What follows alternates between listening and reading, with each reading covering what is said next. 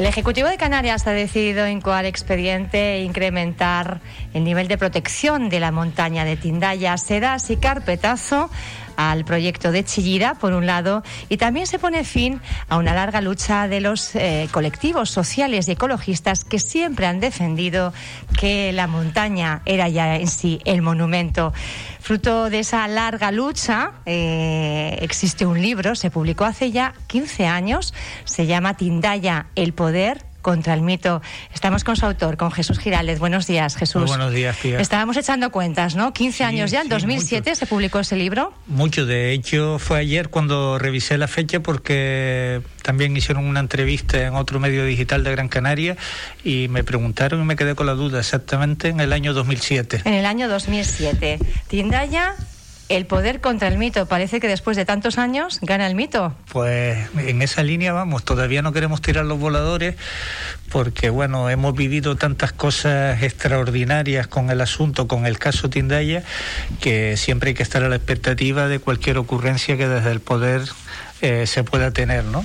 Pero bueno, la noticia que acabas de comentar en el preludio es eh, muy esperanzadora porque desde el momento en que la montaña quede delimitada en su totalidad como bien de interés cultural, que recordemos que es la máxima figura de protección en los bienes culturales tanto, de, tanto del Estado español como de, eh, de Canarias, pues eso haría ya no tanto que la obra de Chillida o planteada por Chillida no se pudiera hacer, que también, obviamente, sino sobre todo que por fin eh, la montaña de Tindaya pueda exponer y divulgar sus valores a través de un parque arqueológico. Esa es un poco eh, la reclamación que ustedes hacen. Eh, de alguna forma que la montaña ya tiene suficiente valor en sí y ya es hora de, visibilizarla eh, en todo su esplendor, de alguna forma. Claro, eh, a veces cuando se nos cuestiona por qué tanto empeño en la defensa de la montaña de Tindaya, con toda la razón del mundo y nos plantean que bueno otros lugares de la isla y demás también necesitan de esa defensa cosa que hacemos desde luego es principalmente porque la montaña de Tindaya es el trocito del territorio de las Islas Canarias con más figuras de protección. No hay ningún lugar en Canarias que tenga tantas figuras de protección como las que tiene la montaña de Tindaya, desde monumento natural, punto de interés geológico, eh, tiene un par de dos o tres plantas eh, críticas como la cuernuda, que tienen un plan de protección especial, el, propio plan insular de ordenación de Fuerteventura, el, el PIOF la reconoce también unos valores desde el punto de vista botánico, zoológico, y además ya tiene una zona delimitada como bien de interés cultural.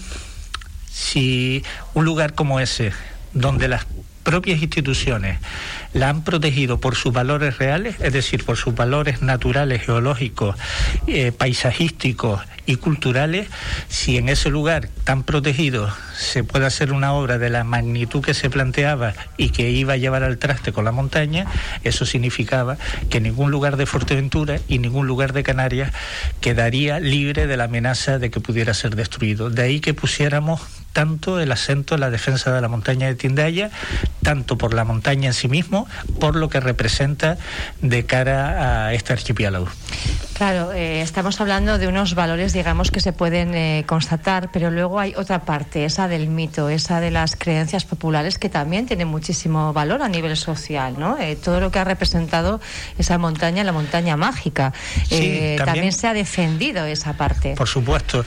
sería muy largo hacer un resumen de todos los valores que atesora la montaña, pero bueno, tiene unos valores desde el punto de vista geológico porque está formado por una piedra que es la traquita que se diferencia mucho de su entorno mayoritariamente de basalto. Eh, tiene un interés botánico, como dije antes, tiene por supuesto un interés cultural en cuanto a los vestigios, arqueológicos. El más conocido, pero no único, es la estación de grabados podomorfos, pero bueno, tiene eh, restos de un poblado en su base, tiene amontonamientos de piedra donde se hicieron algunas piras y se quemaron eh, animales. Eh, cabras u ovejas no se sabe con certeza. En fin, una serie de valores, pero después están estos valores a los que aludes que son inmateriales de alguna manera.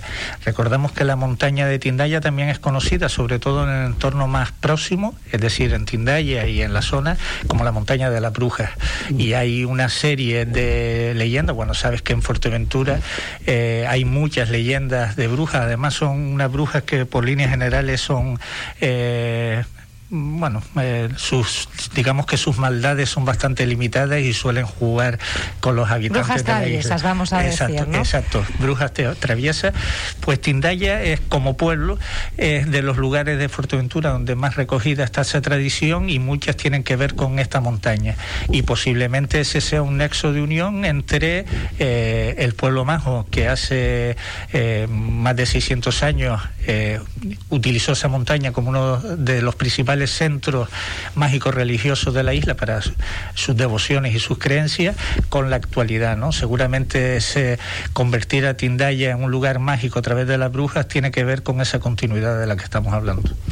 Jesús, eh, no sé si sorprende ahora este anuncio por parte de, del gobierno de de Canarias, eh, porque también coincide con un cierto, no sé si se ha quedado el proyecto un poco descafeinado, ¿no? No tiene, digamos, tanto impulso eh, o tanto interés. Eh, no sé si incluso se ha llegado a hacer algún estudio para ver si, si había posibilidad de encontrar inversores que quisieran pues formar parte de ese proyecto.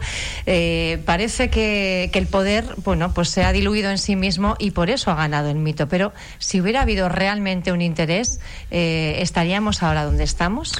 Es muy difícil de contestarte esa pregunta. Mm, en esta lucha, eh, el hecho de que casi con el 99% de posibilidades quede descartada ya la posibilidad de hacer la obra pensada por Eduardo Chillida, que recordemos aquí que no es otra cosa que un gran cubo interior de 50 metros de lado. 50 metros de cúbicos. De cúbicos, al mismo tiempo desde el techo plano de 50 metros a ver cómo se haría. Eh, saldrían dos chimeneas hacia, hacia la cima para que entrara la luz del sol y de la luna y una entrada a mitad de ladera para que pudieran entrar los visitantes. ¿no? Eh, el hecho de que no se llegue a realizar esta obra tiene varias eh, aristas. ¿no?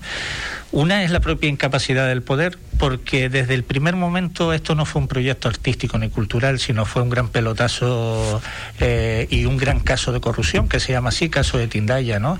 Y hay varios hitos eh, que, que jalonan este trayecto en el cual en total se nos ha robado de las arcas públicas cerca de 30 millones de euros, no lo olvidemos, sin moverse una piedra. No queríamos pensar lo que pudiera ocurrir desde el momento que se aprobara un proyecto de esta magnitud y se empezara a seguir insuflando eh, dinero público.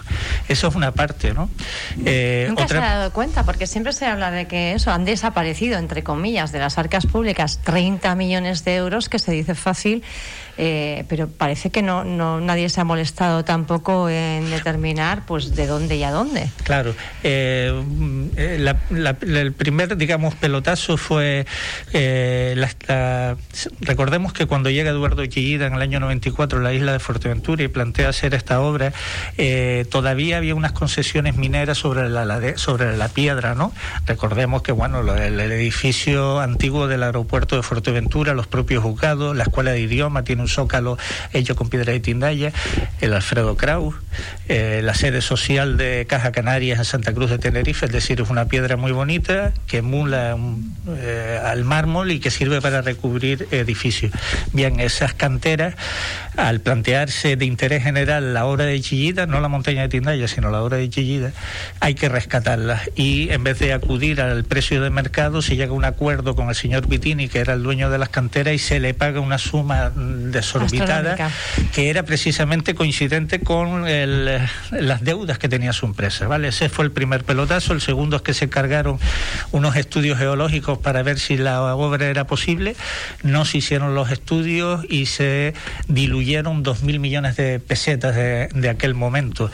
Ese es lo que está es conocido como el caso eh, eh, Tindaya y se lo hicieron muy bien porque eso se judicializó y la justicia determinó que efectivamente se había robado el dinero pero que no se sabía dónde estaba. ¿vale? Eh, y digamos que el tercer pelotazo, y después hay muchos gastos colaterales, fue el encargo por fin de los estudios pero ese encargo de los estudios geotécnicos, en vez de hacer un concurso público como era de rigor y como es de ley, se le encarga a la propia empresa que va o que pretende hacer la obra, que es Estudio Guadiana. ¿no? Y bueno, y después una suerte de, de historias que han ido incrementando el paso de el dinero que nos han ido robando. ¿no? Eso también ha pesado, porque la ciudadanía al principio en Fuerteventura, y me imagino que en Canarias, cuando se plantea la obra de Tindilla y de Chillida, perdón, y además hay un gran despliegue mediático eh, eh, fomentado desde el poder para vender la obra, pues con, seguramente con buen criterio la gente pensaba que podía ser algo bueno para la isla de Fuerteventura, mm. ¿vale? Se vendió un poco como un recurso, ¿no? Eh, algo de cara sobre todo al turismo, pues tener una obra de Chillida que visitar, se, bueno, pues se vendió un poco como ese polo tractor que podría... Sí, y, y la prueba más evidente de pie es que esto fue impulsado en el primer momento por la Consejería de Turismo del Gobierno de Canarias, no por la de Cultura. ¿eh? O sea, no era una obra cultural, era algo en el que se pretendía, primero, tener dinero de, la obra, ¿no? A través de la extracción de la piedra poder, poder venderla. Y después con la explotación del monumento, ¿no? Solo hay ahí una finalidad eh, lucrativa, ¿no? lucrativa.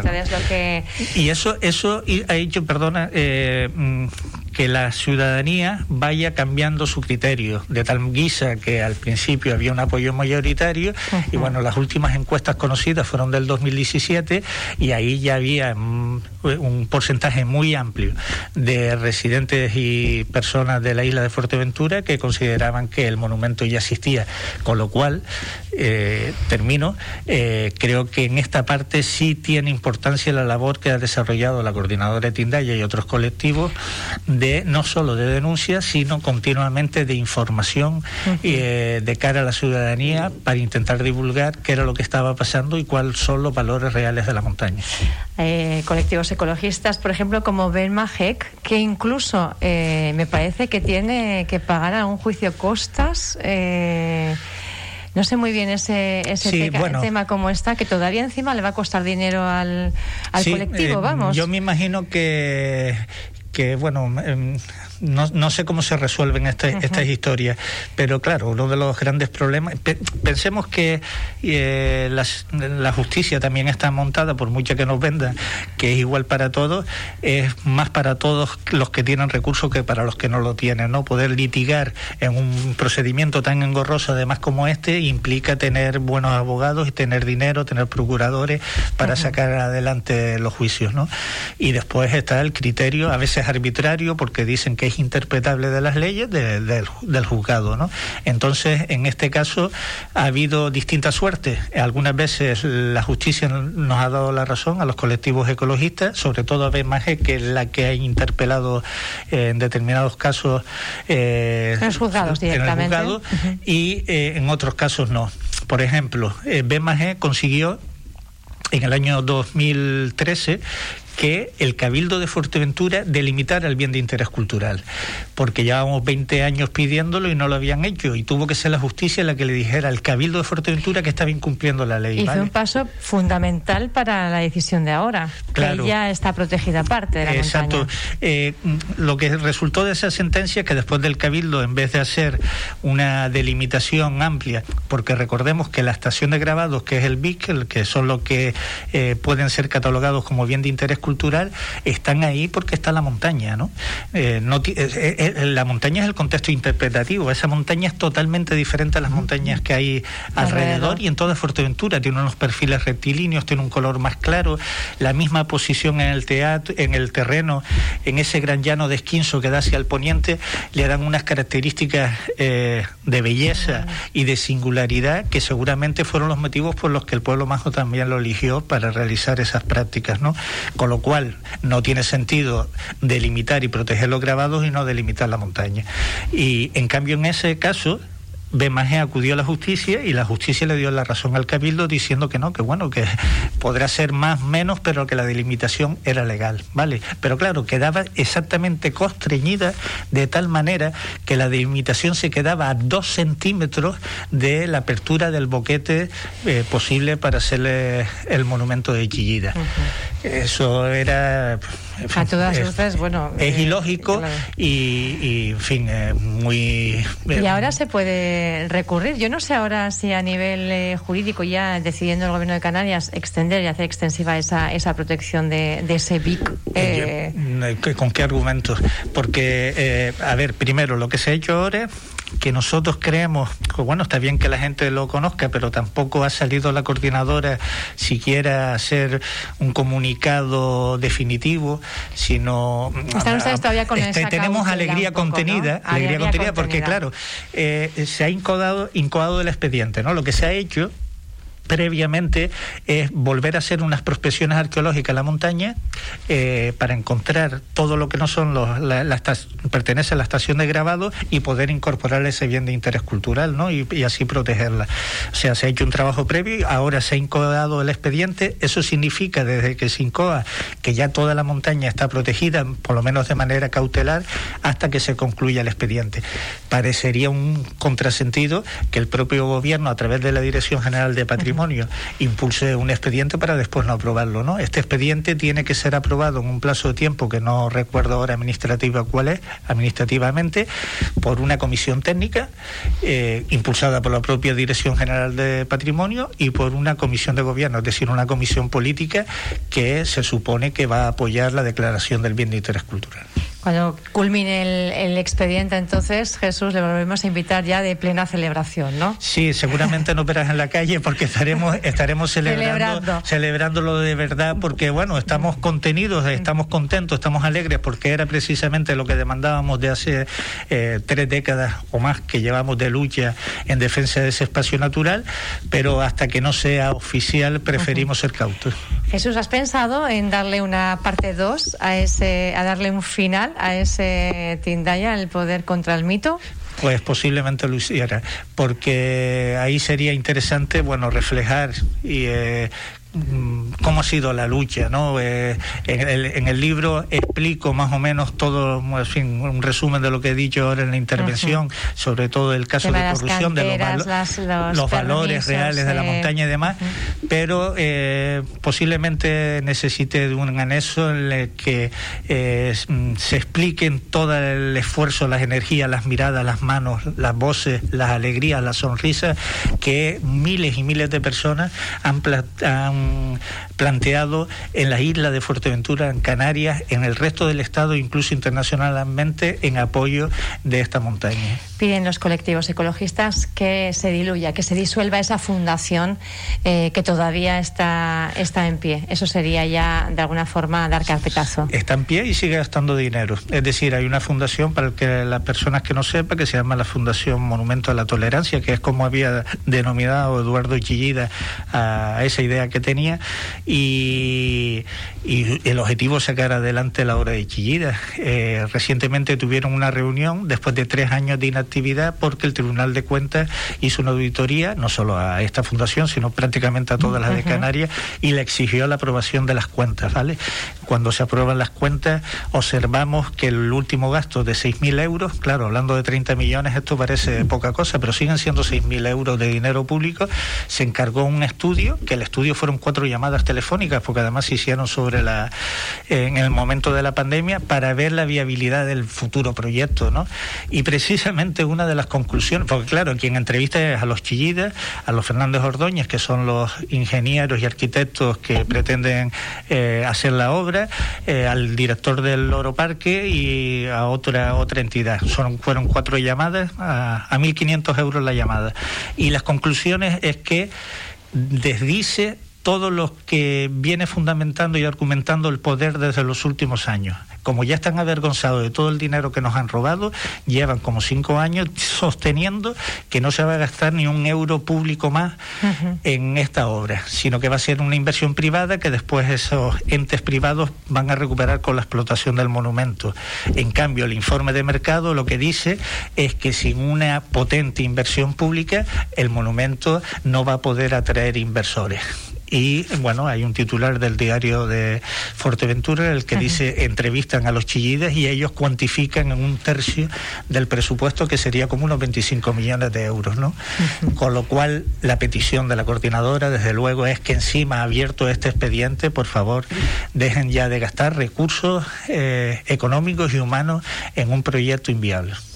Jesús Giraldez, autor de, esa obra, Tindaya, el poder contra el mito, que también esperemos haya ese anexo o parte 2 eh, cuando se termine todo el expediente y puedan celebrar la noticia ya al 100% en, en toda su magnitud. Gracias por estar con nosotros en esta mañana. Muchas gracias a ustedes por darnos voz y de verdad felicitaciones a todas las personas que por una causa o por otra, con distinto nivel de involucración, a los medios de comunicación también que nos han dado voz y que han permitido que Tindaya eh, pueda ser valorada y contemplada por las futuras generaciones. Gracias. Gracias.